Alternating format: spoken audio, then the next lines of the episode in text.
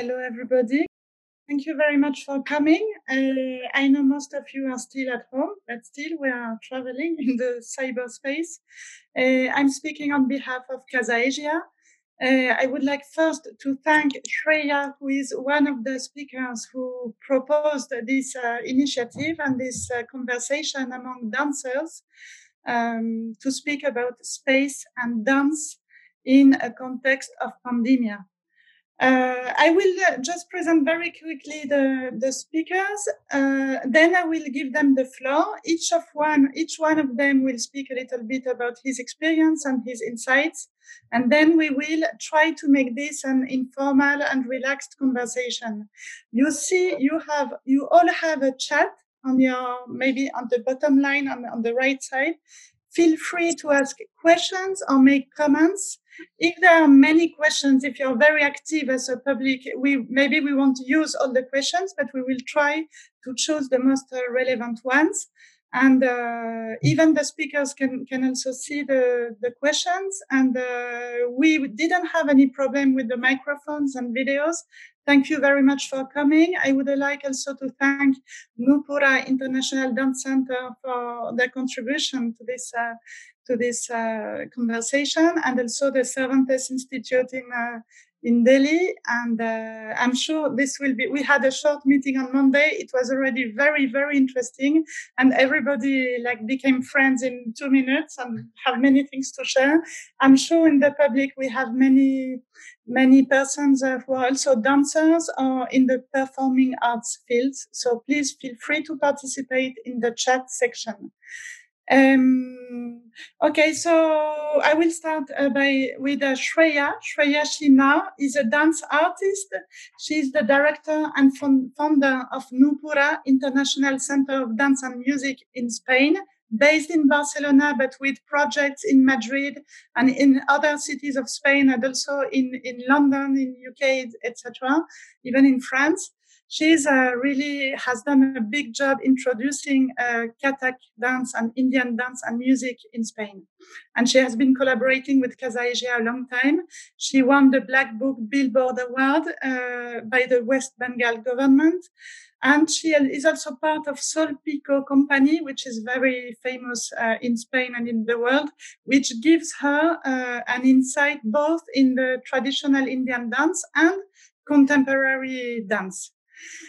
Uh, after we will have uh, Barcelona speaking, who is a cross-disciplinary artist with more than 15 years of professional experience as dancer and performer. If you check his uh, website, as I did, he presents himself not only as a dancer, but also as a thinker, a researcher. So it's really using dance as a tool to reflect upon the, the, the, the world which surrounds us Maybe I'm mistaken. He will explain us uh, later. I'm not. Okay, and he also worked, and he's a dancer and he worked with Karen Kurtzon and uh, Alex Rigola, Dario Fo, bueno, Sol Pico, many big names. And he will also explain us his uh, special experience because very, very soon he's performing again. So we'll see on space uh, issues what does it mean to be performing right when we're still under alarm.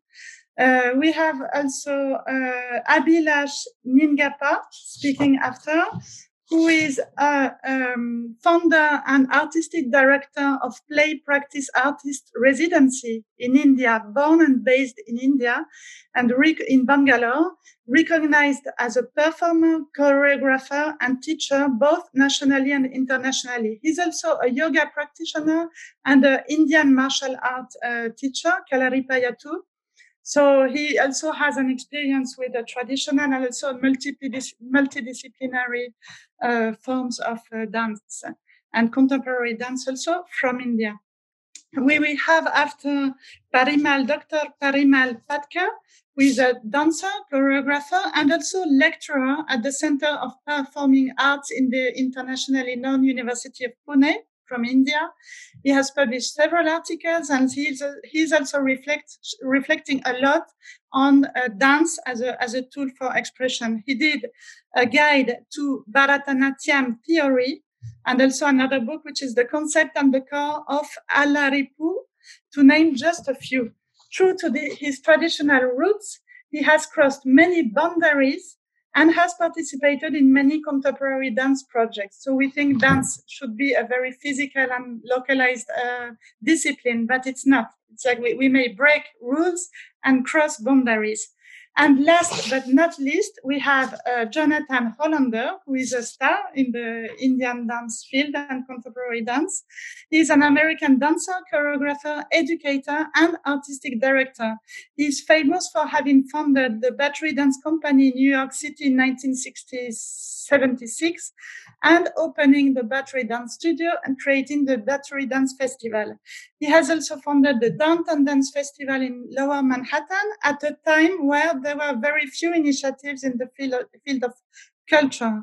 Uh, it has been held annually in New York since 1982, so it's the longest uh, dance festival in New York, if I'm not mistaken. Um, as a dance educator, he has always been active in bringing dance into the public schools which is also very important. And he is known for the award-winning Dancing to Connect program. He's also known for his ties to India and for presenting and promoting Indian dancers in New York and in the world.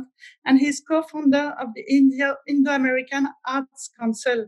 I saw in the social network many Indian dancers told him, we are very proud that you represent us speaking at this uh, in this meeting. So I'm sure it will be very interesting. So first, I will give the the floor to Shreya from Barcelona, who will explain a little bit about her experience uh, with Kathak dance. Kathak dance, uh, which is a classical dance form from northern India, and uh, it, uh, it's a, a, kind of dance which had, had has had to adapt over the years and the, along history two different kind of spaces. So please, Shreya. So thank you so much. Firstly, um, a big thanks to Casa Asia and to all the supporting organizations who have been wholeheartedly supporting this event for the past uh, two weeks. And it's such an honor to be uh, a part of this platform with my fellow speakers and uh, once again, I thank all of you, uh, all of you who have joined us today in this inter-exchange uh, related to this topic of dance and space. Oh, what a broad topic! How are we going to cover this up? I don't know. Let's see. So, um, I'm a Kathak dance uh, practitioner, and uh, I would like to uh, share with you a, a, little story about the journey of Kathak and how I see that as an answer to this strong correlation that exists between dance and, and space. Um, so Kathak is, uh, for many of you who do not know, Kathak is uh, a, classical dance form from the north of India.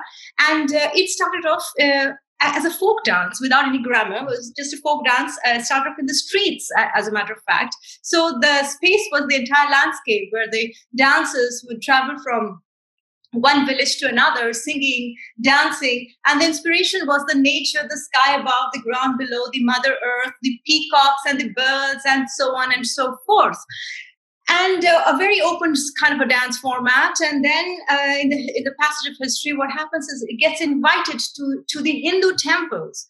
Oh my God, what a change of space, uh, what a change of, of ambiance. You know, there it's now confronting this amazing uh, Hindu temple architecture with these huge idols of the Hindu gods, the Shivas, the Vishnus, the Durgas, and uh, the dancers have to rethink about this about their dance. It's it's not just the nature anymore but they uh, the, the, space is making them rethink about incorporating the stories from the hindu mythologies. And um, not just that but even the architecture of the hindu temples sort of uh, have influenced the movements. The movements are talking about the fury of shiva and, and, the, and the broadness of the uh, hindu temple architecture and all that is has also influenced was also influencing the movements. Um, the other day, I was reading a really interesting book of Adam's, Adam Hardy. He's a, um, an architectural historian, and he wrote this book called Temple Architecture of India. And I have a quote from him. It says, "A complete correspondence between the architecture of the temples and the structure of the artistic forms, like dance." You know, it was such a strong correlation. So here we see Kathak dance going through its first transition, enriching itself, feeding itself from all these space elements, which is the temple. But hold on. As we have to think about the history, it goes on to go to, to, to move to the courts of the Mughal kings. These Mughal kings fell in love with the with the uh, Kathak dance. So as the dancers were called into the courts, they had they were now facing a far more intimate space and the kings, uh, we have to always keep in mind the social cultural dynamics here. The kings were Muslim kings, so the Kathakas had to rethink their content. Uh, let's not talk just about the Hindu gods and goddesses.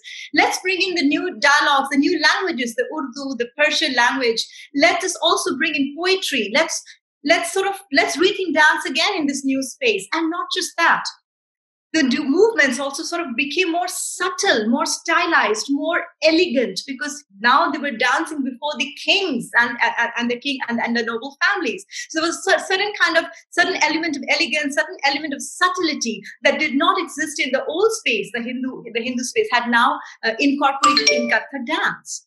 But we don't even stop here. We travel across along the history, and we come across the British colonial era, where through the uh, through the lens of the of the Victorian uh, Victorian lens, the courtesans were not uh, seen that well. So they were kind of socially confined during a time. Uh, mind you, the word confinement, a social confinement, but great dancers were confined in their petty palaces or in their houses where they were performing for small audiences or great masters were practicing with their students in their houses, in their ghars, which is called the gharana later on, from where different stylizations of Kathak came out. So, what was looking like a curse back then, the social confinement, became a blessing in disguise, which we relish even till today as we enjoy different styles of, of Kathak that probably came out during the social confinement uh, of the British colonial era. And to that, I related to my today where we are, I'm having a social confinement, sharing it with the rest of the world, rest of the dancers, where uh, being a Kathak dancer, living in Spain, I'm not able to stamp too hard because my neighbors could be disturbed. I'm in my living room using a chair sometimes to try doing Kathak on. That is, doesn't even exist in the grammar of Kathak uh, where you dance on a chair. But I'm trying that because that's all I have with me in my space. I'm trying a table now that I was doing footwork on, on a table, thinking, what if that prevents uh, kind of uh, absorbs the vibration. So who knows? Uh, you know, they say that you learn a lot about your uh, present from the past, but I think it's the other way around. I mean, I think the uh, my present is making me really understand my past better and really strongly understand how space and dance have been so close related. And who knows from here on where we are going to go uh, with this new dynamics of uh, spaces that we're going to be uh, facing going ahead. And um, let us hear it out from the rest of the speakers. Okay, thank you very much, Shreya. It was interesting to see the history of Kathak and its relation to space from the streets to the temples and to the courts. And now, during when when you say the word conf- confined, I think everybody said, "I'm I'm it's me. I am confined from India to New York and Barcelona." So we will see what uh, Mikel Barcelona wants to explain. He told us before that he liked surprises. So if you want to ask any kind of question, wow. anyway, yes, I just wanted to say that feel free to ask questions even now. So we will pick up the questions uh, right after the first uh, round of interventions. So Mikel, please, maybe you, you, you can speak a little bit about the contemporary yeah its relation to space and maybe this confinement. Yeah, first talking about surprises, for me, this beginning was a really big surprise from Shreya. It was super, super nice. I want to take some threads from her from her speech, no? That I, I, would say that um, me as a person, a contemporary dancer, choreographer, or whatever, because I, I, don't like to put names. That's why I put a lot of names. No, at the end, a person that is listening to this moment all the persons that we are living this experience from the present we are we are using um, what we see and what we feel no?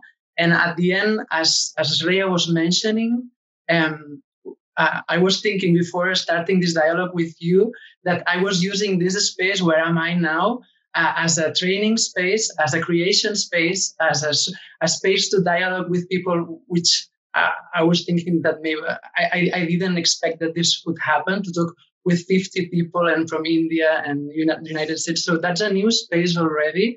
And I'm really curious about the new possibilities that these spaces are bringing us. In a way, is that we feel um, a, a, bit conditioned to talk about uh, COVID 19 and this uh, last three months experience, and, and that uh, if we talk about space, I, I like to talk about um, the inner space, not the body. I like to talk about the, the space that with what we are, uh, uh, how do you say this, um, dealing. and at the end, um, which are the new spaces that that are are coming as an opportunity, as a challenge, and as a as a, as a something that we have to learn. No, so um, I, I I take this moment as a as an inspiration moment for sure, and as a moment uh, to identify which are the walls that are containing us, and not because uh, it's something that it's it's frustrating, but I think that uh, we as artists we like to um, be and behave in frontier spaces. So um, it's interesting for, for us and for our freedom as persons that we are expressing ourselves um, uh, to, to recognize what, what do we want to talk about and, and not what, um, what is expected, no? And me as a start, I would say this. Bueno, it's very interesting. Thank you very much. It's a little bit like uh, bueno, using outer space and inner space, and like a, a singer who who has a lot of noise around him, and he will choose to sing louder because um, he needs people to hear him. So it's like adapting to the circumstances around, and it gives it makes us think that uh, uh, there is no boundary, no no no tradition in contemporary dance, which is uh, making rules and uh, it's like all about freedom. But we will go on speaking later. So now mm-hmm. we will see what uh, what Ab- Abhilash Ningappa wants to say, uh, especially Abhilash uh, as a mm-hmm. performer. How do you correlate stage and content? Do you have mm-hmm. a content ready for the performance, or as you go on the stage, you register your space around and you develop mm-hmm. the content according to the space? No, I uh, uh, I mean, from the beginning, like in the very initial stage, when I didn't have a studio, I was always working in my living room. Even though there was no corona and there's no lockdown, I was still working. In, I was already started when I was young, even working in a small space. So I was always been used to working in a smaller space. So for me, the space really uh, inspires like you know for the movement. And and and it doesn't matter the space the bigger or smaller it always uh, changes the way we move. And uh, even when i was studying martial arts we had a very small studio and we were working on a concrete floor where we used to do like a very strong physical movement in a very restricted and a very small space. So and I, there is so much to learn from this situation because because for for us that was a reality like because that was our situation and we just use our situation to create movement to create practice and that practice becomes uh, more strong through time and through uh, through through also like through age also. Like now i can see a big difference between where i started and where i come from. So and that really makes a big difference. So and of course like for for us in India, the, the studio was never a, like it was a luxury for us, like to have a big space and to have a sprung wooden floor and to have a luxurious like big like an open space. So this is really happened very recently when I started. I mean, for me, it happened because I I built the studio and I made a space to happen. But uh, since the beginning, we always been used to working in small space, so it's not going to be any difference. I think the only problem right now is the making a performance or making a uh, making a workshop or, or all the activities which kind of support us to be a artist to be a dancers in india. So that's the only problem right now that i see that uh, we don't have any structure where it can support artists in a situation like this. But when it comes to practice when it comes to uh, regular our you know uh, schedule. It doesn't change actually. The schedule stay the same and we're still working. We're still making a lot of uh, interesting movement practice in a in a space in a small space you know. So even in a kitchen or or in the living room. So yeah. And what about the introduction of martial arts? In a small space yeah. it's difficult no, martial art can be practiced anywhere, even a small little space. If you see Indian martial art, for example, we actually uh, the the very traditional practice happens in a ground pit where there is a very small space in a very restricted. Uh, it's there is no space to move, and there are many people in a very small space. And I mean, in India, we are already crowded, so we are kind of used to like working with so many people in a very small space. So so even like martial arts or even yoga yoga needs just one mat of space just one mat you put it on the floor and you can go on for hours practicing.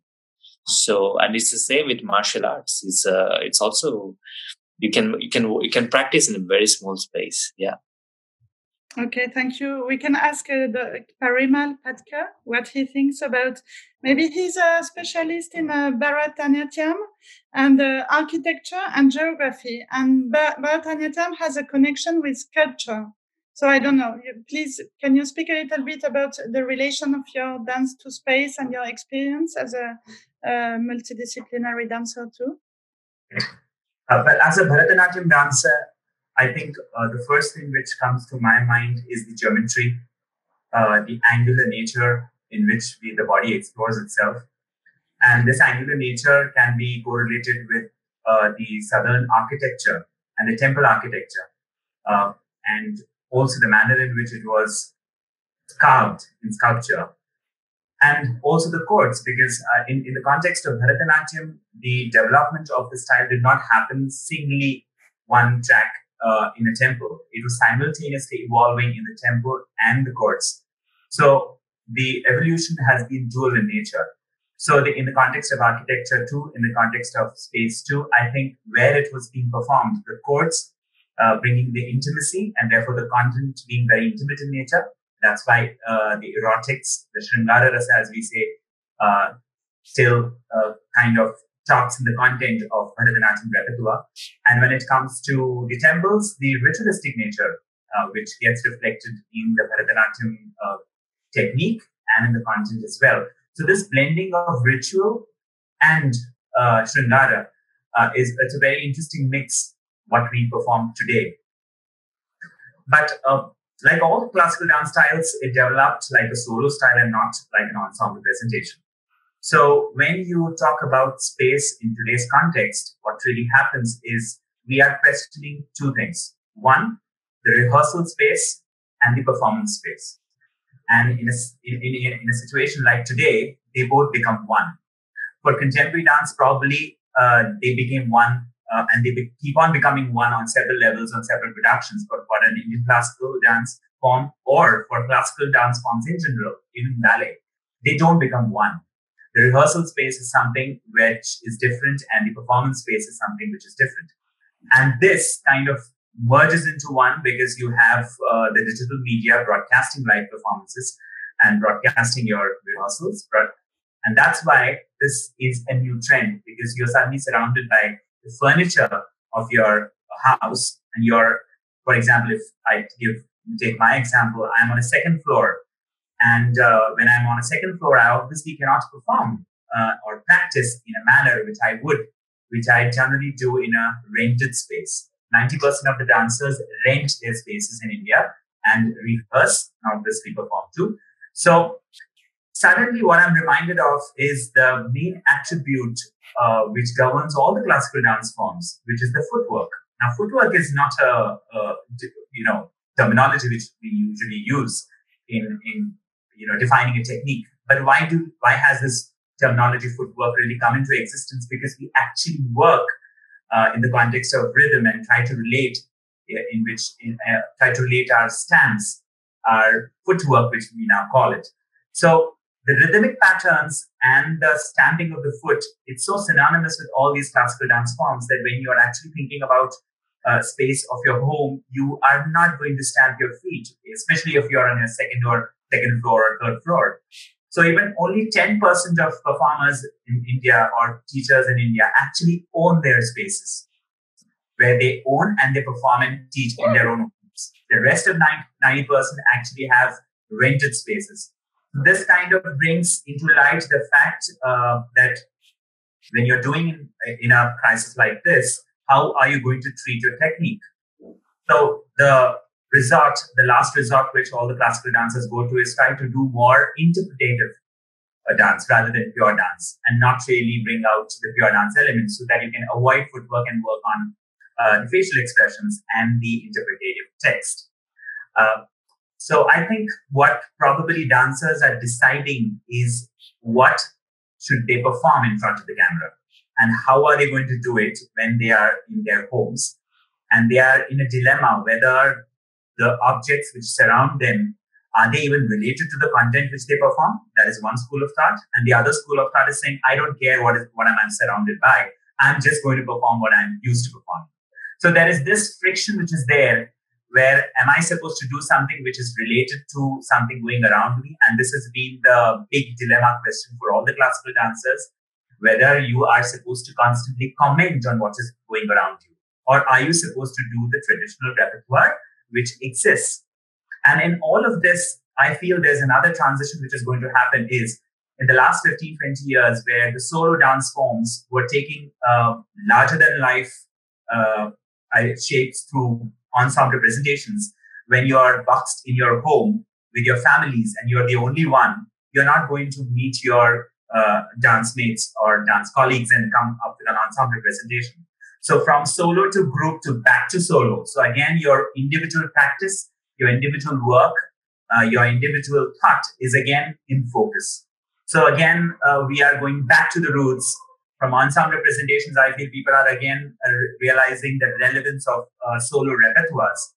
And in all of this, probably classical dancers will always have the question of blending the site specific nature because I don't think so classical dance, Indian classical dancers, site specific is an easy answer because of primary, primarily the footwork technique, which you can't do, now, do it on the road, which you can't do it on the street, you can't do it on the footpath, you can't do it on uh, in a restaurant. So I think all the, all the um, all the answers which contemporary dancers have got uh, to probably consistently adapting themselves. I think the questions are the same set of questions are being asked in the context of classical dances as to how do they adapt? How are we going to adapt? Is the question here. Okay, very good. Thank you. I, I, I, took note of a few questions because I see the public still didn't uh, wake up as far as questions are concerned. Uh, please, Jonathan, now can you explain us a little bit also your relation as a dancer and also as a festival uh, organizer about the, the relation of space and dance and uh, the, the, the site performances and the transformation when is, is the does the content adapt to the site etc Thank you. Thank you so much. Uh, it's a pleasure to be with you all and to have listened to these marvelous spe- speakers. Um, I'm learning a lot just by listening to them. Um, when I think about the beginning of what I've done in New York City from 1976 onward, I, I think I was formed by space because the first performance I took part in uh, was outdoors on grass and by a very, very famous choreographer now named Twyla Tharp, who's moved on to Broadway and American Ballet Theater, like a very illustrious choreographer in the United States. But in those days, she was performing in site specific uh, locations. The other thing that affected me right from the beginning was that there was a festival that was on Avenue of the Americas, Sixth Avenue, in the Midtown area with all the skyscrapers lining up. And for some reason, I, I've never been able to figure out how they did this. They closed the entire avenue and they had dance companies performing on platforms and under uh, lower down below the street. Everywhere where there was an open space, there was a dance company performing, and there was a mob of people watching this. They were everyday people coming out of their workplaces and so forth. These were seminal experiences for me, and they uh, it was sort of a drug in a way because a dancer wants an audience and a dancer wants the interaction and the communication with the audience. And what I saw right in that very beginning of my career in New York was this very vibrant uh, architecture, the street, the people, and dancers. And there wasn't the separation that I then began to see in small black box theaters around the, the city where you would see the same 100 people coming to sort of pick through every single dance uh, performance that was happening. And I thought, I want this bigger open forum um, that I experienced right at the beginning. So this informed what I ended up doing, which, as you mentioned, was founding the Battery Dance Festival in Lower Manhattan. And that was also part of the fact that I found a space in a very old building that nobody wanted in the financial district. So I was, I had space. Oh, and something to mention about that as well. I was living in the same space where I was working. So I found a loft, um, uh, an unused space in skyscraper uh, city, so to speak, a little old building that had wooden floors and windows on four sides. And I could live there.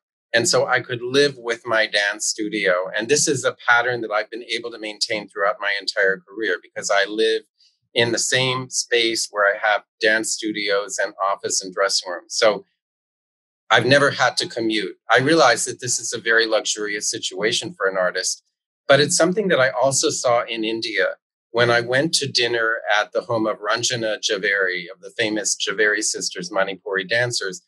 And something that had, I will never forget is to see Ranjana, this incredibly graceful dancer, preparing the food for her guests. And the kitchen was over here. And she just moved from the kitchen onto the living room space and began to dance with her sister Darshana. And there was no transition. It was like life and art and I think actually for Manipuri dance and for a lot of the dance forms of India, where it's really part of life, it's there. You don't have this huge separation where you buy a ticket and you go to a theater and you see a performance. It's dance as life, and dance is part of everything. So I'm I'm using up my four minutes, but there's so much more to say. Just to say that I am a product of this this dialogue between space and dance. Thank you very much. I, I we, we, didn't set very strict rules. Please, now we, we have one question. Thank you, Claudia. But first, please, if you want to comment anything that that the other speakers have said, have said, uh, uh, Jonathan spoke about uh, life and art uh, coexisting and and growing together. And we had also interesting uh, uh, concepts like the architecture of dance from Shreya or Mikkel saying it's an opportunity to find new ways of dancing and new expressions because of space restrictions. And, and please, if you want to comment, feel free. And if not, I will uh, read the question of Claudia. Please first comment between yourselves. Shreya. I have a question, and I, either uh, Parimal or Jonathan can help me find an answer to it because apparently it seems that the contemporary dancers seem to have an answer to, to this crisis where they can just go about dancing everywhere and anywhere, right? And the traditional dancers are like, damn, what do I do? Uh, a simple example of, uh, of, of, traditional dancing, how do I be loyal to my traditional dance without being disrespectful? I mean, I remember about a year back or a year or two back, a student of mine very beautifully did a Nataraj pose. For many who do not know, Nataraj is like the god of dance, the Shiva, Shiva for us um, in, in a mountain. She was probably hiking or walking around and she had her boots on and she just posted a beautiful pose of Nataraj that the nature inspired her to do so. I thought there was beauty in that. And she posted that on Facebook. And two minutes later, I received a phone call from a famous dancer, I will not name him or her, from New York, telling me, Can I ask my student to get rid of that picture because she is taking the pose of the god Shiva with her shoes on? That is disrespectful. So I'm like, yeah, yeah, fine, fine, fine. So I was like, right. So the space and all that, all that talk that we're doing, but how do I do this in in in in in, in the way that I, am almost uh, envious of the contemporary dancers as you guys go about dancing everywhere and anywhere. How do we how do we do this? I, I'd like to address one thing and then pass it on to the other speakers, and that is that we do have a disadvantage that you have an advantage, and yours is that Kathak and Bharatanatyam were primarily solo forms. So when you're forced to be in a solo environment and you're not, there's no way that you can have group uh, interaction, you can move forward. Whereas we're stuck to a certain degree because I cannot meet physically with my dancers. So the idea of practicing an ensemble piece um, and with partnering. That's the other thing. Indian dance has very little uh, physical partnering where you have to touch, whereas we're all about touching and sharing weight and so forth and so on. I'm sure that Mikhail and Abhilash can share their own perspectives on this, but it's very, very frustrating for the contemporary dancers in that regard. Mikhail Abhilash, do you want to comment? Yeah, for me, I, I love this idea that Jonathan was bringing about that we are built by the space, no, in a way, and and yeah, somehow I have the same feeling uh, talking about uh, Catalan tradition dance, no, that this this dance was was taught to dance it in squares, no, and in the streets. So in a way, it's like we started to dance in the street and with people, no, and that's our first experience with dance. And but in this moment. Um, for sure I have the feeling that that in a way conventions are are breaking, no, or uh, scenic conventions, no, or or even um, in, in, any format we are talking here. But I, I, was not sure if if you could hear some birds that were here. So in a way, I was like, oh, uh, this am I allowed or not? Should I do something? So in a way, it's like I have this uh, this duality between tradition and adapting or accepting this present, which is alive in tradition dance, but of course in in ourselves, no, in, with this structure that we learn that it's our point of view from the world, which is my tradition, but in a way is something that it's not letting me open a little bit my my point of view, no, and that's good and that's bad. so I'm I'm I don't know somehow expressing my my contradiction, no. Mm-hmm.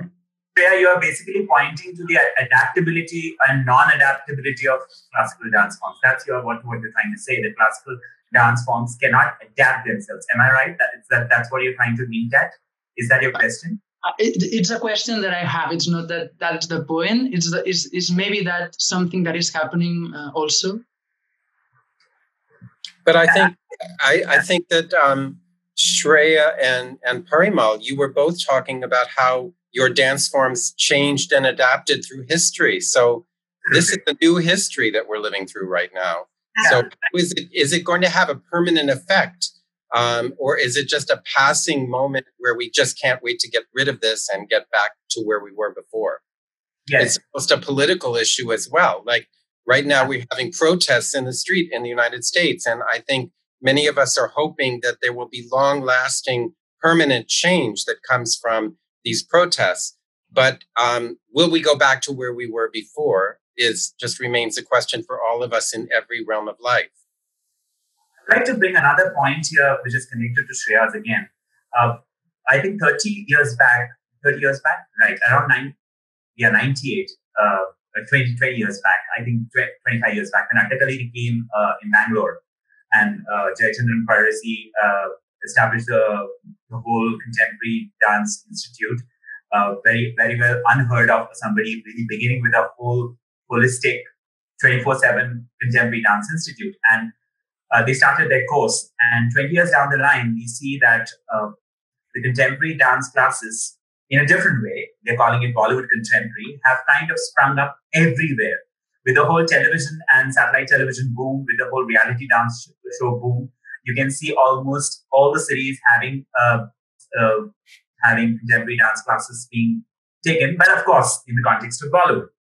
And my first question to me was, look at the space where anybody, any boy or a girl can just enter and learn the technique and start performing. That cannot happen with classical dance forms. You need a certain cultural context to be learned. You need a certain religious philosophical context which needs to be adapted to. And the language stems from all of that. So a language which stems from a lot of history, from a lot of tradition, uh, is also a language which cannot be broken easily and change uh, and adapt to changing times. Which is also when I talk about uh, Bharatanatyam and Kathak, I always feel that Kathak can always bring up, uh, uh, adapt itself to contemporary uh, forms pretty easily. Whereas yeah. Bharatanatyam, because of its very strong, uh, because it's embedded in not just in tradition, but in literature culture, philosophy, uh, religion, it's not easy to just break it and just, you know, blend it anywhere. Which is also why um, very interesting to see that a choreographer like Chandralekha actually brought the martial arts from the south of India and blended it interestingly. So I think uh, what we are here talking about is a form like Kathak uh, is is adapted uh, adapts itself very fast because if you look at the history, it is it had to adapt itself to the changing Mughal rule, changing kings, which didn't happen with a style like Bharatanatyam, which got a very big span uh, in its history to work on itself, to work on itself and not change cons- consistently like uh, did. So I think even if you look at the history of contemporary dance, modern dance was an answer to anti-ballet. And then contemporary was again went one step ahead and said that no, we are going to again push the boundaries. So uh, it's really interesting to see this multiple nature of dance forms in India, where you have you are having the contemporary and also having the classical both exist, but at the same time we always know this fact that the aesthetics, the language, the vocabulary of classical forms are specifically cater to uh, cater to telling a certain content, obviously related to a certain period. I'm not going to say that they will suddenly start talking about today, because if you have to talk about today, you will have to break the meaning. You will have to break the form. You will have to break the vocabulary. So if you have to break the vocabulary, vocabulary you will have to uh, improvise. And the manner in which classical dance forms improvise within the repertoire and the manner in which contemporary forms improvise, I feel it's very, they are very different. We have certain parameters within which we will improvise. Yes, John.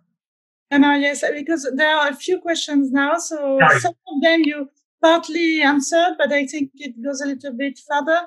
For example, Claudia at the beginning asked, taking Kathak as an example, but I guess we can also take Bharatanatyam, etc., other forms of dance. Its previous, previous adaptations to space has led to what we know as classical Kathak today. Is it possible that this new space adaptation with the pandemic, the confinement, sets new rules for what we know as classical? Well, I think Jonathan almost uh, pointed that out that we are in a phase where we, we this this the, the changes that we are bringing out, we don't know if it's going to be there forever. It's going to really mark our dances or not. Uh, but having said that, I also want to say that uh, the history of Kathak, uh, although it's an Indian classical dance form, it has a grammar. It is slightly different from the rest of the classical dance forms. I, I refuse to call Kathak something called Kathak contemporary because Kathak has always been contemporary. Kathak has, when it was supposed to be doing in the in the temples, it was doing a temple dance. When it was asked to move to the courts, it mm-hmm. was the court dance.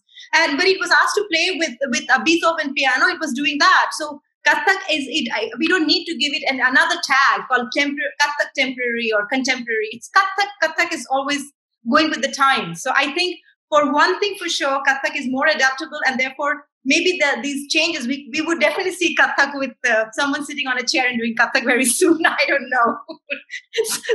so uh, I think it's, it's it's slightly different from the rest of the classical dance forms, as Parimal was also um, sort of indicating there. Uh, someone else wants to add anything? Because uh, yes, Jonathan, please.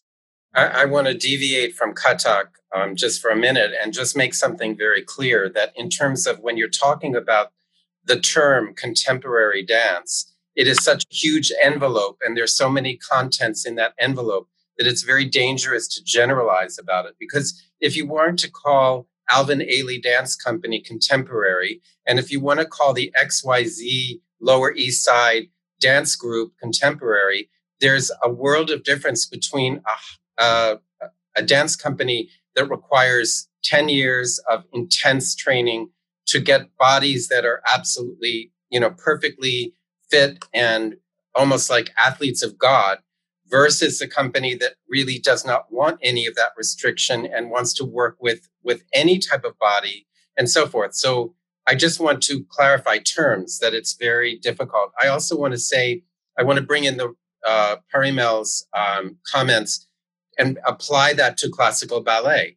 Because classical ballet, you think of in a jewel box theater with certain geometry, you know, we can relate very closely to Kathak and Bharatanatyam in terms of the discipline.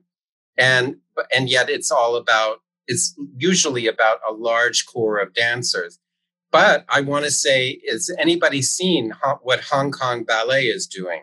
Because they have posted videos and photos of work that's on the street in Hong Kong, where they're wearing, um, talk about shoes and boots and that image that Shreya was talking about. Um, they're wearing, you know, high tech, I don't know, athletic gear on their feet, not necessarily pointe shoes, but they're dancing across uh, crosswalks and and the high um, esplanades in the high Hong Kong vertical city. Um, so you know there is experimentation going on. Um, I'm I think they started that way before COVID, but it it indicates that artists are always exploring, and there are some who who for it's enough to explore the classical and reinvent the classical and stay within a very very clear path and i respect that and i love that and when i see it at the top degree of of you know expertise and finesse there's it's a wonderful experience. But i think in india sometimes there's a fight between the people who are consider themselves classicists and protecting the classics and then others who are trying to use a classical vocabulary in order to express modern ideas so you know it's i think that's not such an issue in the west we're sort of more open to wherever you fall in the spectrum. Wherein I think it's a post colonial thing in India, where India is still aware of the time when during colonialization, where the classical art forms were were put down and were not respected. And so India is still reclaiming its own culture. So uh, the history of the country and the culture and the interweaving is very, very different. Okay. If no, no one is raising the hand. So I will ask another question uh, from Rafael Caro, who is uh, our Spanish, one of the Spanish experts on uh, Asian music. His question is a tricky question about space. I know that the situation of confinement has brought interesting opportunities for music creation and collaboration. Could you, any of the panelists, personally use this virtual space for dance creation or interaction? Jonathan. I'll be quick because I don't want to dominate the airwaves here. Um, we have to ask Abhilash who didn't. Speak. Yeah. On March 20, on March 27th, Battery Dance launched Battery Dance TV. And ever since that time, with 360 different programs created, many of which are solos that our dancers have done from their kitchens, their bathrooms, their living rooms, whatever space they could find.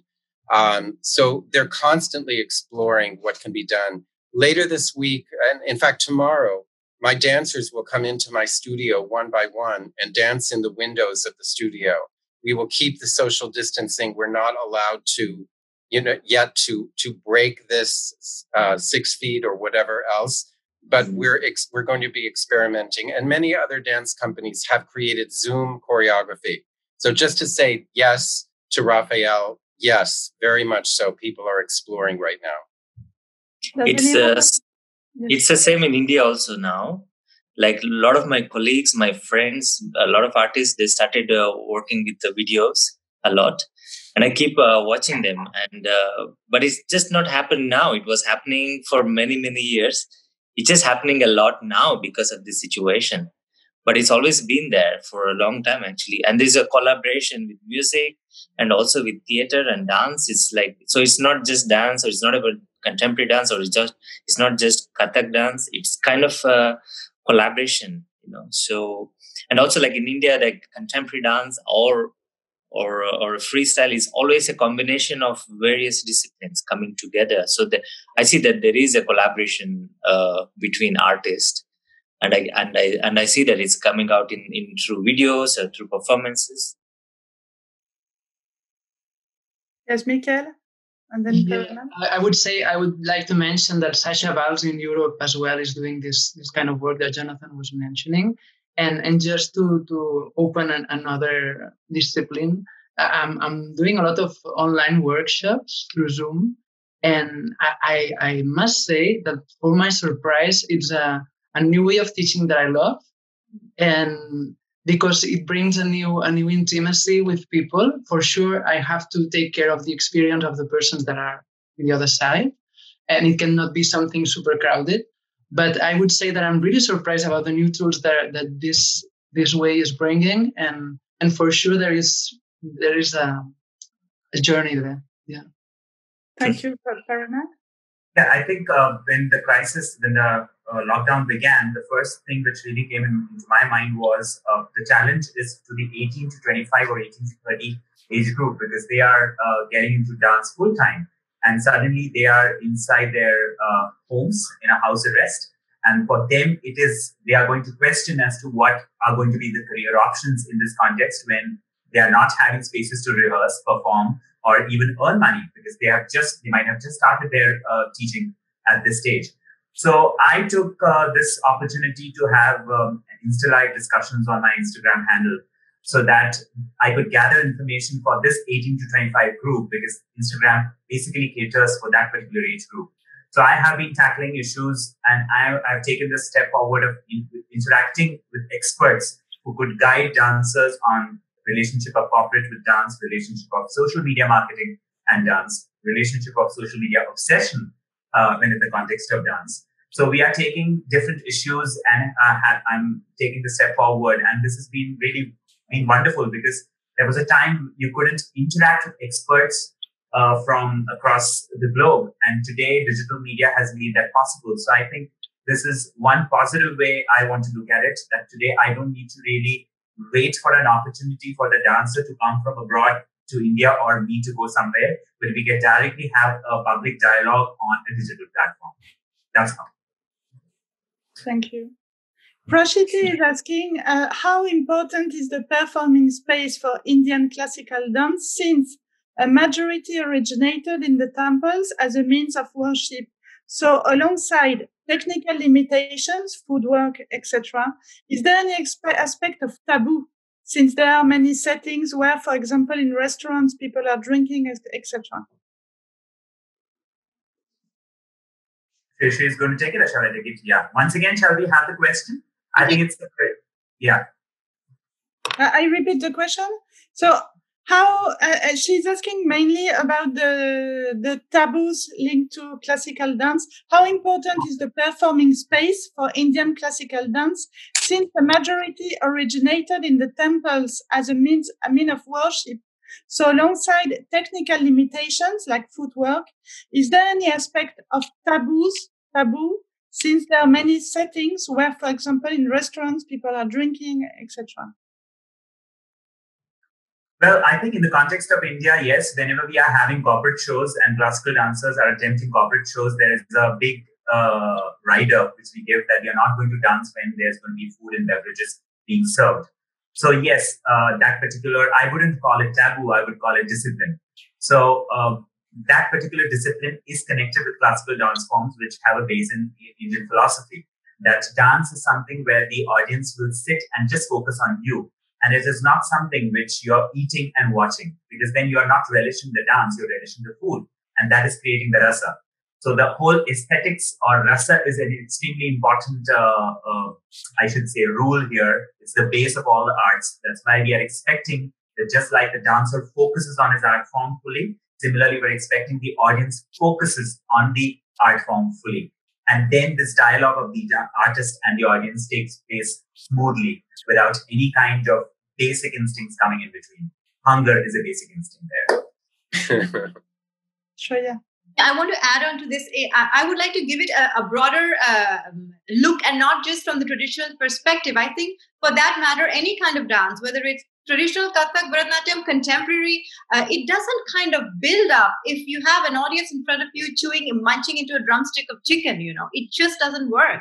So I would, I would not talk about my gods here and say, hey, when I'm performing, you're watching. If not, I'm not performing. It's as simple as that. It's like I'm talking, you're listening, and vice versa, right? So I think that's that's the basic reason why whether it's any kind of dance, I wouldn't do it if you're you're you know you're more interested in your paella or your biryani in front of me. Uh, but the other aspect, which is also important, is like Kathak dance and Bharatanatyam dance, and if we are going to go corporate, we got to mold ourselves. Well, don't do that religious Shiva Vandana uh, if they're having a malt uh, on rocks in front of else. But We yeah, but that's what they want, Shreya. That's what they want. You want the money. You want to work. You what do you want to do as a dancer? But then, then you've got to break certain bonds. you've got to go beyond being criticized. Uh, that's that's all I can say. what I'm trying to say is, organizers want that. Organizers want. I want to talk about space because that's a very interesting question. In a way, see if the space is is is a theater do you can be more probably you can explore into your traditional formats or a contemporary formats but if the space changes readapt the dance a little bit i mean if, if you have a grammar behind it like a kathak or bharatanatyam keep the grammar in place like it's a language right i can write it rewrite it in different ways so depending upon the space we got to readapt but would you would you would the oh yeah jonathan sorry. Sorry sorry sorry. I just uh, dancing in a restaurant brings up the image of uh, Buenos Aires and Argentina. And if anyone has been there and you've seen tango dancers come into the smallest a- alley of space between tables and sometimes doing absolutely incredible dancing, um, it is a very special thing where life and dance come together in that way. And it does not seem off putting or disrespectful. On the other hand, I completely agree with uh, with both of you that you know battery dance has been invited to perform at corporate events, and people are you know have their forks and knives clanking while we're performing, and we are we have made work. We have made work that we feel serious about. It has nothing to do with God or goddesses. It has to do with the quality of the art. So, of course, we want people to put their silverware down and put their eyes up. Um, you know, but we are taking that risk when we, you know, agree to that event. We know that there is a risk. And we, of course, we do, as Parimal said, there is a clause saying, you know, we will not dance while people are eating. It'll be during the break between the entree and the dessert will come on or something like that. But, you know, we know we're taking a risk. okay, we have another question here. Uh, no, it's actually, this is not the question. Uh, someone is suggesting that there is a proverb, Indian proverb, which expresses, best expresses the relation between dance and space. And we will ask one of you to translate it. Uh, nar nar jane angan tera. I don't speak.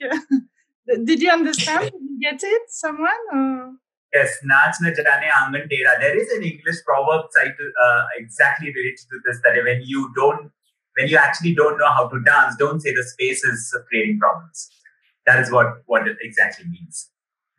I'm not able to get the English phrase. There is an English proverb which uh, says that.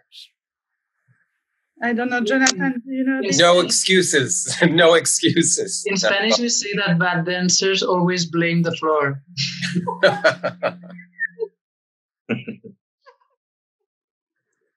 I mean, we have to overcome all kinds of barriers. Let's face it. I mean, sometimes you show up, if you're a touring company, you show up somewhere and it's supposed to be an opera house, but there are craters in the stage. And it's like, you know, that's when your technical director comes in and fills up all those gaps with corrugated cardboard or whatever else could be done. You have to just manage. Um, I do think Indian dancers, I mean, I have been an advocate for the Indian dance field to get with the program of having decent theaters and decent dance studios so that people can have longer careers and not injure their feet and their legs and their knees and their hips. You know because as a non-indian i can come in and say please you know people in india take care of your artists. This is india has eight distinct classical dance forms and more are waiting in the wings and hundreds of folk dance forms. So this is a country that it has a unique ownership of property, intellectual property, the dance. And, you know, when you think about how I remember seeing an advertisement by Canada in a prominent New York magazine, and it said, Visit Canada. And what was the picture? An Indian classical dancer.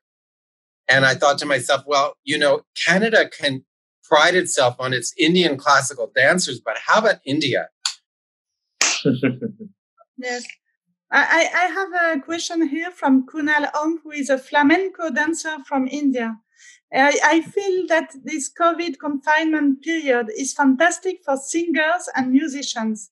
For dancers, somehow, I believe it is a phase a phase we are just flowing along with. I am a flamenco dancer from India, and today all the tablaos have closed their doors until tourism and economy gets back to normal. How do mm-hmm. you, as dancers, feel that sustainability in closed spaces is going to work? And what's your advice on being sane in the coming time? this is a question that I'm also asking myself. I think we all are. But I know that people in India, you know, I hear from so many dancers in India that they are struggling. Um, mm. if they're freelancers, you know, super well known or not known and just coming up, they're all mm-hmm. facing the same issue because um, when you put your art online, um, mm. most of the time there's no paywall. Um, mm. It's free. It's open. You're you you sort of you're doing something that we all said we were never going to do again, which is for exposure. We know mm-hmm. don't want to perform for exposure, you know, in the in the mm-hmm. normal course of things because that means without pay. So, but we're putting everything online without pay now. And so, how are we going to get to the point where there's mm-hmm. actually some kind of income coming to the artists? It's really, really difficult. Yeah, and, and yeah. talking about quality, uh, normally these pieces were not supposed to be seen like this, no? So it, normally it's, it's a, a bad recording or just a flat one. And yeah, it's not the best way to share our work, no? Especially because it was it was not thought up for for this platform. Right, and it happened so soon. We didn't have time to get new equipment or you know somehow prepare ourselves for this yeah. No i actually i find it very uh, uncomfortable like even giving a workshop through online or even a performance or anything. So i'm still haven't done anything with online like but i have seen a lot of my friends are giving their online lessons and uh, they're also earning quite good. Some of them also said that they're actually earning more than before because before they used to get very few students and now they're getting more people.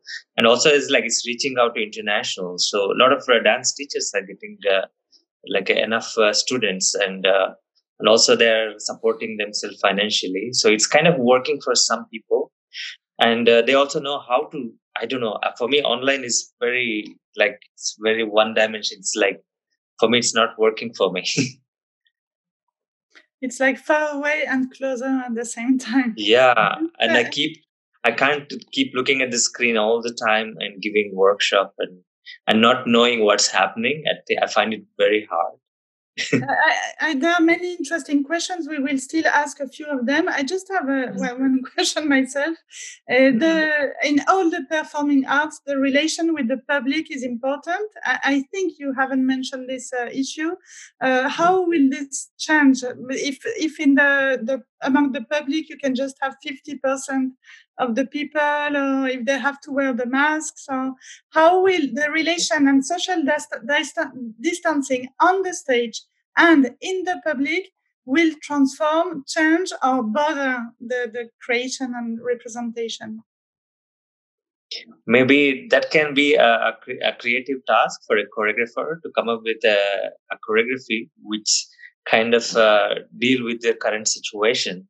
But uh, but otherwise i don't see how it's to work because uh, it's been for many many years. We always been gathered in groups and watching performance. And for me watching performance is also about socializing and getting to know each other. It's not always about watching a performance. It's also like getting to know artists in a in a personal level. So this is going to change everything. That change the meaning of the whole performance thing. Was it anyone else wants to comment? Or i just yes jonathan? I just wanted to say that i think this is a transition period like when we go when they first open the theaters and they have 50% or 30% uh, capacity um, that's that's a stopgap. It's a way back into the theater. It's not going to be that way forever. I mean we no one knows is this six months another year two years? We, we don't know. But there have to be some kind of steps taken to move towards that interaction that we all crave and we all need we are never going to be satisfied with a completely virtual experience of the arts that is for sure yes, yeah, yeah. There is a question here. Uh, do you think that due to being confined, will we artists turn rather to an inner space instead of a limited outer space? Do you think that it will turn our dance practice more intimate and richer in emotion than concerned with the form, shapes, and acrobatics, as we have been observing lately with reality shows, for example?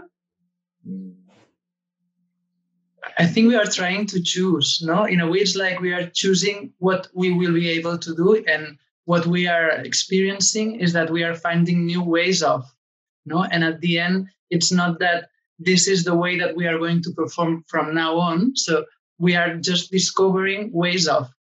So there will be more in, intimate bodies. There will be uh, new ways of expressing through the virtual platform. But at, at the same time, hopefully and soon, there will come back the the the life experience. No. I want to add add to this that there are a lot of questions uh, with respect to dancers' interaction with the public and public and and, and our choreography and this. But I think we should keep in mind that really this is uh, this is a really a changing phase. I, I don't think it's a conclusive phase yet. So I think we need to kind of calm down a little bit, and and it's very interesting for dancers and uh, and even for students, for professionals, for everyone to just observe what Michael is, is is throwing a light upon a lot of times to observe that how we react to it. That is interesting for me, but not really conclude because really we don't know. Tomorrow, day after, a vaccine might be out, and we are all back to normal again. Who knows? But let's make the best of it and see. It's like Darwin's survival of the best kind of theory. Right now we need to go online. Let's do it. Let's explore how online is working how the interaction is working. Let's not kind of go around it and thinking like now is it going to be online? Will, will, will there be warmth? Will there be good? Doesn't matter. Let's just be on an explorative mode because that's where we all are. The governments are exploring. Everyone's exploring.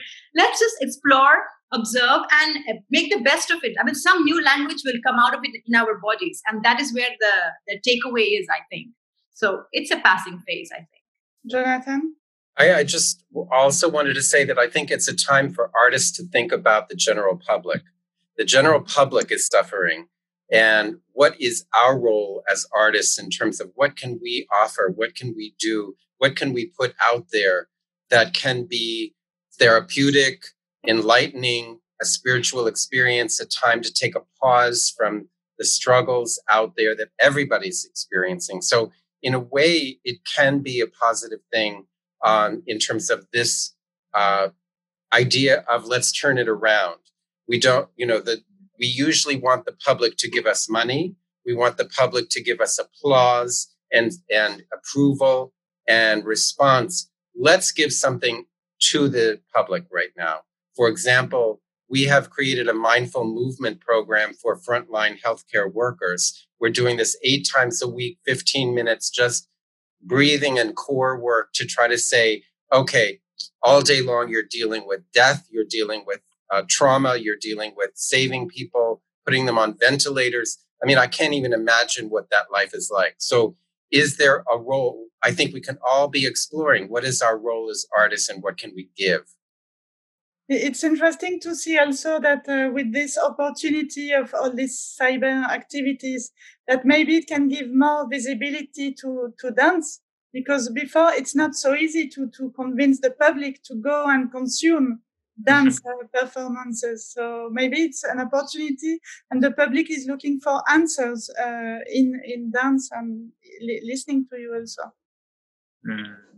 Okay, there, there is a question here. I'm a Kathak dancer, a student of Shreya, actually, um, and also a judo teacher. So in this lockdown, I've been both learning dance and teaching judo online. And I think this situation redefines not only the way we physically learn our disciplines, but also the relation with the art itself and the relation with the teacher, the essence of it.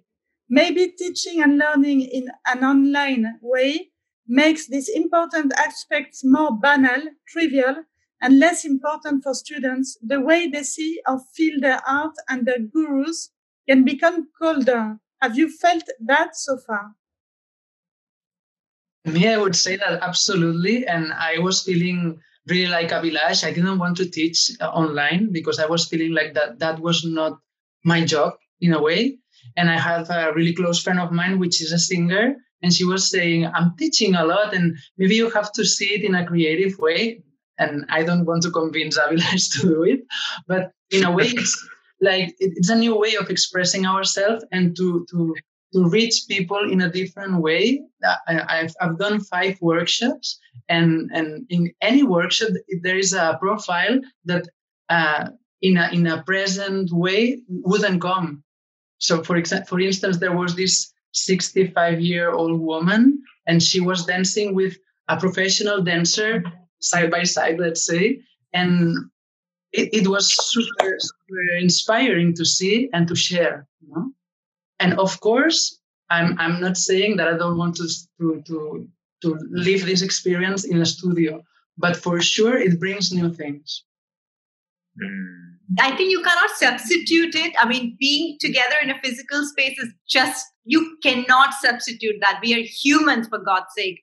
But having said that, this, as, as we just spoke again and again, we are sort of coming round and around the same thing. It's an explorative phase, and there are beautiful things that coming that are coming out of it while you're teaching, while you are learning, and even while you're creating. There, there is there are some challenges, but there is a beauty to it as well.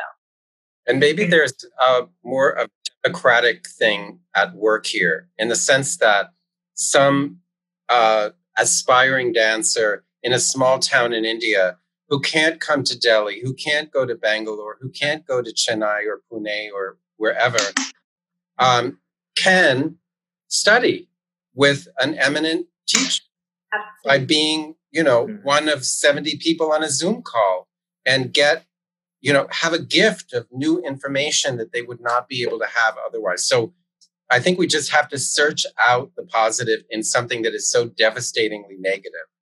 I think it was Akram Khan who was uh, doing this live uh, Instagram teaching. So he, he was teaching ballet dance for all the dancers of the world. So it's a new way of sharing for sure. You couldn't expect to take a ballet class with Akram Khan. I think in India, the education sister, uh, sector is the only sector which has not collapsed. All the other sectors have bore the brunt of uh, this crisis. But the education sector, sector, in fact, has honed its skills. So the teachers who are good with technology have suddenly realized that this is the opportunity to broaden their business or enterprise. And the teachers who are not good with technology have realized that they need to catch up with technology because that is what is going to help you to go and transition to the next phase. So there are so many uh, dancers from out of my city who are inquiring with teachers who are taking online dance classes. And those are from remote small towns of Maharashtra. So I think one thing which we have uh, clearly agreed, uh, even in the context of dance, is performers who are also teachers have not suffered as much as performers who are only performers. And that's mm. primarily because of the education yeah, yeah. sector doing very well. About this, there is a question. Uh, hola, uh, Aravind. My name is Aravind. I'm a theater student studying in Barcelona. As an artist with the, with the evolving spaces around, the way we are learning things as it has gotten digitalized for the good and the bad aspects, how we conceive the future, performing, creating spaces. For example, everything now is mostly concentrated in cities does any of the panelists have any has any any view on decentralization of these structures, like getting away from cities, for example, in the way art is produced? It's a it's a. It's a great. I mean, it's a great inquiry, and I don't think we have answers for it, but I I think that it's worth pursuing. Um, and obviously, Aravind is somebody who's very thoughtful. Um, so go for it. And someone also asked, does the online teaching is in line with the parampara? But, uh, what is the parampara? That's the I, I, cannot answer this, but I. tradition is what you define it, not what is passed on to you. I've always said that. I always believed in it. Uh, so whenever we are talking about the whole divine Guru Shishya Parampara, and when you look at our history, uh, at least to my knowledge, uh, most of the dancers, senior dancers, or even the present generation dancers, none of them has actually stayed in the guru's house and uh, imbibed lessons. Everybody, 99.9%, uh, I'm not including Hindustani music here, not any music here. I'm primarily talking about classical dance. Everybody has followed a class-based system. So I have always had this uh, uh funny, you know, funny feeling when somebody asks me, "Oh, then you belong to the Guru Shishya Parampara." Oh well, I belong to the same classroom uh, te- technique which a contemporary dancer belongs to. There is no difference between this. So the deification or the divinification that this word doesn't exist, but I'm adding here uh, of uh, you know uh, Indian traditions is something which I would like to do away with, and so we, should start talking in real, in real language, whether whatever that quote unquote parampara or tradition exists, what is the reality of it? The reality of it is we all go to dance classes. So we all go to dance classes. That's a fact. so th- there is a, one of the last questions here. Uh, Prashiti asking, when Parimal mentioned the dilemma that should should we dance traditional repertoire versus responding to what's going around us? Does the traditional dance vocabulary also need to expand to express this? Anyone can answer. Or did you get the question? Yeah, yeah, expansion. I think the problem with classical dancers in India is they are not able to understand that the expansion process need, needs to be uh, need includes a process of breaking down. And that is a problem uh, with Indian classical dancers face that if you want to expand, you will have to break it down. But I don't want to break it down. That's the taboo there. I don't want to break it down, but I want to expand. That's not possible. If you want to expand, you'll have to break it down. You'll have to say, hey, I'm going to cross this line. I'm going to break this rule. But if you want to expand, you'll have to break a rule. But I don't think so. Uh, there are certain dancers who want to break rules. There are certain dancers who don't want to break rules. And that is the dilemma whether you want to break it. I don't think you have to denigrate the history and the classical traditions in order to be innovative.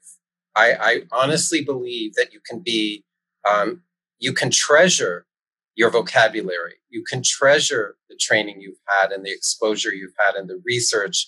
You mentioned that to be a Bharatanatyam dancer or any classical dancer, it's more than just moves. It's also the philosophy, it's the music, it's the history. I think you can take all of that body of knowledge and, and physical uh, ability and create something new.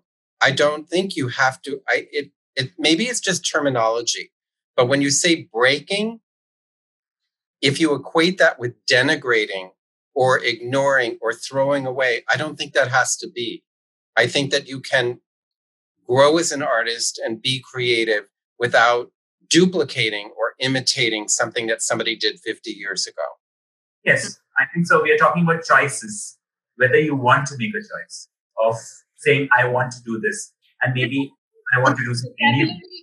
Sorry, Parimal, the vocabulary of the Indian classical dance in general is really vast. It's just like any other language. It's like you take any language, you take French, you take English, you can create what you want to create out of it. You can create a silly, stupid rap. You can create a profound rap. You can create poetry. I don't know. So I think we have enough vocabulary, enough ABCs to then explore and, and talk about anything under the sun.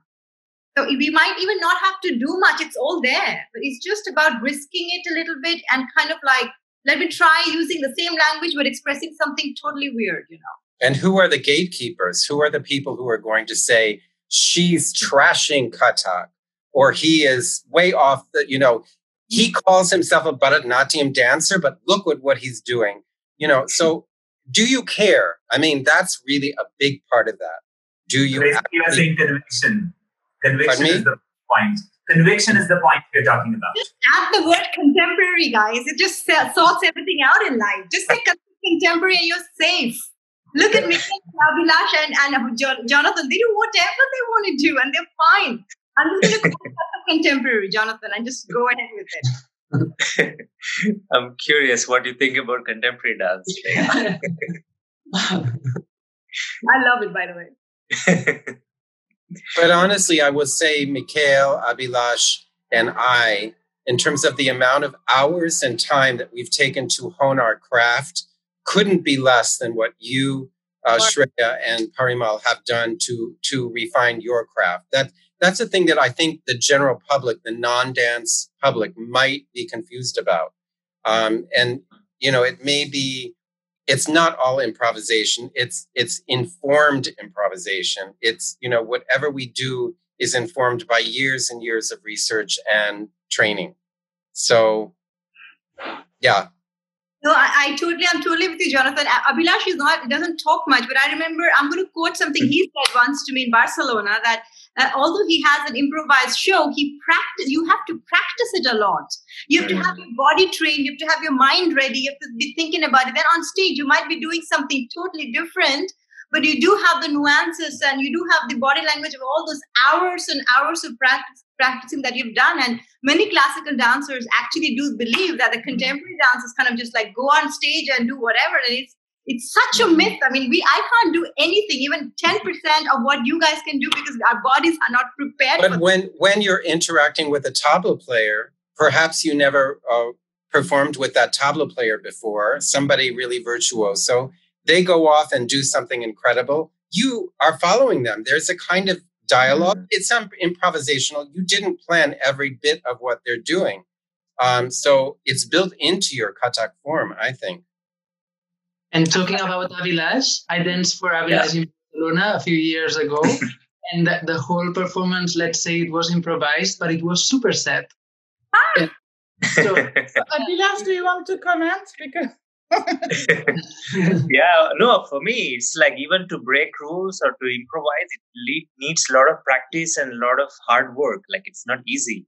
And also to really trust and go on stage and improvise and make a performance, it's really hard. Like it's not a it's not like it's a easy option like it's a really tough option like you can't really it's a lot of risk you know so yeah and I, it was for me it was like working with Mikhail was like really nice because he's a good improviser and we had such a good time on stage actually yeah I, I, so, sorry, I just have sorry. two last questions, and uh, yeah. then after your last comments, we will close this. Uh, mm. Is asking about the normality. What is normal? Before, normal was not working so much. So, is it a new opportunity to create a new normal, normality? Can you comment on this? And also, the last question here and, the, and then we, we won't read any more questions. Uh, what needs to happen for the classical dancers to embrace video culture like contemporary uh, has, or on an even grander scale like hip hop has, which even before the confinement has a massive presence on YouTube? So two questions. One, on a new normal normality, what's normal? Can we take this opportunity to create a new normality as far as dance is concerned? And also uh, the relation to the video culture and the classical dance. Hmm. Yes. I would, I would love to start saying that I hate this word normality because words I don't know if it's the same in English, but in, in Spanish and Catalan, normality comes from norma, which means rule. And, and this paradigm of rules, uh, if we understand that, of, of, that is the, the new way of that we can relate to reality, which is the one that I like. Um, I, I, don't I don't like this approach because I have the sense that someone is saying what I, am able to do or not. And I would like to talk about new reality, which is something obvious, which means that you are all the time checking how is the world now, and that happened before COVID as well. So in a way, it's like uh, I think it needs a gesture to ourselves to observe what what is going on now and to decide how do we want to relate to that, even if we don't want to follow some rules. That's my choice, I would say. Thank you. Anyone else wants to comment? No? So I'm just writing in the chat now that uh, Bueno, thank you for all the participants, for the speakers. Uh, thank you for the public who participated when I asked many questions and raised comments. We will, if the panelists agree, we will put the video on our website, casaasia.es. It's written here. Yes, Jonathan. No, I'm saying thank you because I would like to share this. I think it was a really good conversation. And, you know, just uh, from the beginning where Shreya was talking about the, the evolution of Kathak and Parimal with Bharatanatyam and Mikhail and Abhilash, whom I didn't know before. Um, you know, I've just really enjoyed this interchange. And this is in itself the new normal of this moment of being able to share across borders. This is an opportunity. Does anyone of the panelists want to comment or say goodbye? I think it has been a great interaction, and thanks Casa Asia and Shreyashi and uh, Jonathan Abhilash and Miguel for uh, being such lovely speakers here. It has been a great moment of sharing and looking at uh, dance and the world of art through so many perspectives. I think diversity is what really lends uh, richness to art. And uh, such a diverse panel, uh, I think it was a wonderful discussion here. I learned a lot, so thank you so much. Thank you so much, all of you. Thank you so much. Yeah, same. Because if you want to read the, the, the, chat, there are many comments and many people are saying even privately to me that it was an amazing session.